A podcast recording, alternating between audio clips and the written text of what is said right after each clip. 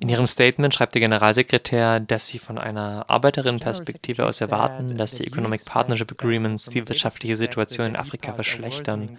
Warum sind Sie dieser Meinung?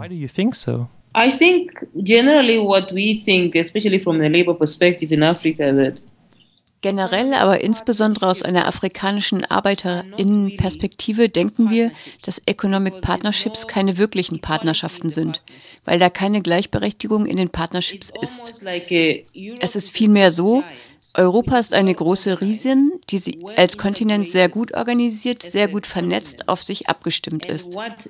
Und Europa führt die Verhandlungen mit Afrika teils mit den einzelnen Ländern hier. Diese Art der Verhandlungen führt die Länder dazu, sich gegenseitig zu unterbieten. To start racing each other to the bottom. Wenn wir nun auf die aktuelle Verhandlungsrunde schauen, war es die EU, die die afrikanischen Staaten in dem Cotonou-Abkommen dazu aufgerufen hat, Gruppen wie beispielsweise die Ostafrikanische Union für die Verhandlungen zu bilden. Gleicht dieser Zug der EU die Machtbeziehungen in den Verhandlungen nicht etwas aus? No, no, no. I think it wouldn't be because as long as Nein, das wird es nicht. Denn solange Afrika als ein Kontinent nicht in sich verbunden und vernetzt ist, wird es niemals eine gleichwertige Handelspartnerin für die EU sein. Ich denke, aus einer Arbeiterinnenperspektive fordern wir und würden es viel eher schätzen, wenn alle oder manche unserer Partnerinnen uns helfen würden, uns als Kontinent mehr zu vernetzen und zu verbinden, sodass wir als Block viel stärker werden könnten um dann auf dieser Grundlage mit der EU zu verhandeln. Nun zu einer anderen Herausforderung mit den Economic Partnership Agreements, warum sie zum Beispiel die Arbeitslosigkeit verschlimmert haben. In einigen Fällen haben sie dazu geführt, dass durch den Import von günstigeren Produkten aus der EU die lokalen Industrien zerstört wurden, darunter manche Industrien, die noch in den Kinderschuhen steckten. Die Tomatenbranche in Ghana etwa wurde gänzlich zerstört durch günstigere Importe von Tomatenmark, das aus europäischen Ländern eingeführt wurde. Das zweite Beispiel ist die Geflügelbranche. Es gab in einigen Ländern einen sehr aufstrebenden Geflügelsektor. Auch dieser wurde zerstört, weil er ersetzt wurde durch billigere Geflügelimporte aus der Europäischen Union. Wir sagen also, diese Art der Partnerschaft hilft Afrika nicht, die strukturellen Hemmnisse der afrikanischen Wirtschaften anzugehen. Europa ist bereits in der Lage, in großen Massen zu produzieren und damit afrikanische Wirtschaften mit günstigeren Produkten zu fluten. Was soll denn Afrika noch produzieren, wenn dieser Prozess die jungen Industrien in Afrika, wo auch immer es sie auf dem Kontinent gibt, auslöscht? Das wiederum führt zu Massenarbeitslosigkeit oder trägt zu großen Teilen zu der hohen Arbeitslosigkeit bei und beeinflusst damit den Lebensunterhalt der Menschen. Außerdem sind manche afrikanischen Staaten nicht in der Lage, einige ihrer jungen Industrien zu schützen. And African countries are not able to protect some of their infant industries because of weak um, governance systems. Aber ist es für afrikanische Staaten nicht möglich, die Subventionen auf ihre Produkte zu erhöhen? In Europa gibt es starke Subventionen, für die Landwirtschaft insbesondere. Genau das ist der Punkt. Landwirtinnen in der gesamten entwickelten Welt, Europa zum Beispiel, werden durch ihre Regierungen subventioniert, während dies in Afrika nicht der Fall ist. Bereits auf diesem Niveau gibt es ein wenig Unausgeglichenheit. Und wenn wir nicht in der Lage sind, diese Unterschiede anzugehen, dann wird eine wirkliche Handelspartnerinnenschaft zwischen Europa und Afrika sehr schwer. Aber von der Perspektive her könnte das Problem doch dadurch gelöst werden, dass afrikanische Staaten ihre Wirtschaften subventionieren. Was ist also das Problem für afrikanische Staaten, ihre Wirtschaften zu subventionieren? Die meisten von ihnen sind nicht dazu in der Lage, wenngleich es das Ideal wäre, die eigenen Höfe und Landwirtinnen zu subventionieren. Aber zugleich ist das Wichtigste nicht nur Subventionen in Afrika, sondern bestimmte Bereiche der Wirtschaft vor Importen zu schützen. Beispielsweise ist auch in Europa nicht jeder Bereich der Wirtschaft offen für Importe. Es gibt manche Bereiche, die geschützt sind. Und das ist nicht das, was in Afrika passiert. Uns wird gesagt, wir sollen unsere Märkte beinahe für alles öffnen. Und dann kommst du zu der Situation, in der die Dinge schlecht werden in Bezug auf Arbeitsstellen und Lebensbedingungen. Aber beinhalten die EPAs nicht auch für europäische Staaten die Vorschrift, damit aufzuhören, ihre Märkte zu schützen? The thing is, products don't just get allowed into a country easily. Das Problem ist, Produkte werden nicht einfach in einem Land zugelassen. Sie müssen dafür einen sehr strengen Prozess durchlaufen. Und nun ist Europa auf einem anderen Niveau in Bezug Produktstandards. Und welches Produkt auch immer in dieses Territorium gelangt, muss diesen Standards genügen.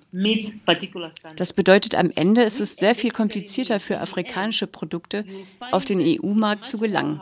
Denn sie scheitern an den Produktstandards. Und nun, andersherum, wirst du viel mehr Produkte finden, die nach Afrika gelangen, weil es für sie weit einfacher ist, den dortigen Standards zu genügen. Das ist ein weiteres Hindernis für Afrika viele seiner Produkte in die EU zu exportieren, kurzfristig wie auch manchmal langfristig. Während es also für Europa weit einfacher sein wird, seine Produkte nach Afrika zu bekommen, ist das daher für Afrika nicht so. While it might take much easier for Europe to get their products into Africa, it's not the same for Africa. Worüber wir so weit gesprochen haben, sind ja Dinge, die die afrikanische Ökonomie bereits seit längerem daran hindern, auf dasselbe Niveau wie europäische Wirtschaften zu gelangen, was natürlich schwer ist, da wir über eine postkoloniale Situation reden. In Ihrem Statement haben Sie jetzt auch davon gesprochen, dass die EPAs selbst den Raum für nationale Gesetzgebung für die afrikanischen Staaten einschränken. Was ändert sich mit den EPAs in der bestehenden ungleichen Beziehung?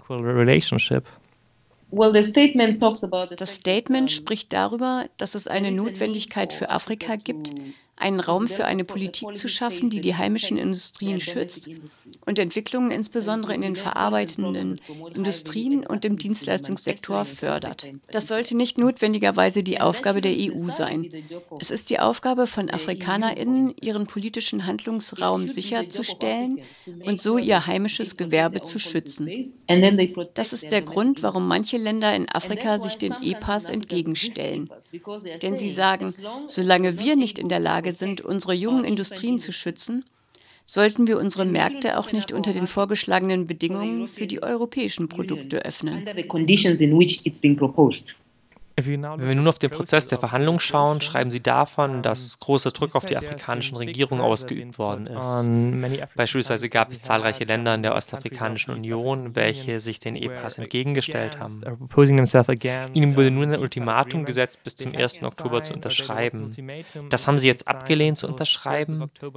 Welche Art von Druck wird von Seiten der EU insbesondere auf diese Länder der Ostafrikanischen Union ausgeübt?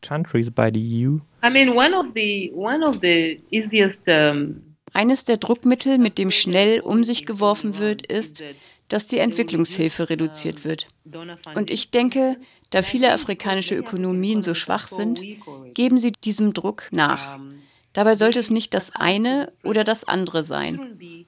Ich denke, wenn wir wirklich Partnerinnen sein möchten und du wirklich mit mir arbeiten möchtest, dann würdest du mir nicht drohen, die Entwicklungshilfe abzuschaffen, wenn ich dem nicht nachgebe, was du sagst. Und übrigens, wir wissen alle, während Entwicklungszusammenarbeit für viele AfrikanerInnen nützlich war, wurde in den letzten Jahren ebenso gezeigt, dass Entwicklungszusammenarbeit keine Lösung für die Probleme Afrikas darstellt. Was die Lösung für Afrikas Probleme ist, ist, wenn AfrikanerInnen anfangen, ihre Ökonomien strukturell zu verändern. Wenn sie sicherstellen, dass es viel mehr Investitionen in die verarbeitende Industrie gibt, dass Wertschöpfung auf dem afrikanischen Kontinent stattfindet. Auf diese Weise exportierst du keine Jobs, wie es im Moment geschieht.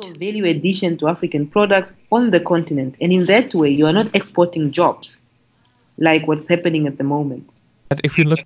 Um auf den Prozess der Verhandlungen zurückzukommen. In Ihrem Statement schreiben Sie, die Verhandlungen selbst umgehen die nationalen afrikanischen Parlamente. Wer sind eigentlich die PartnerInnen, die hier verhandeln?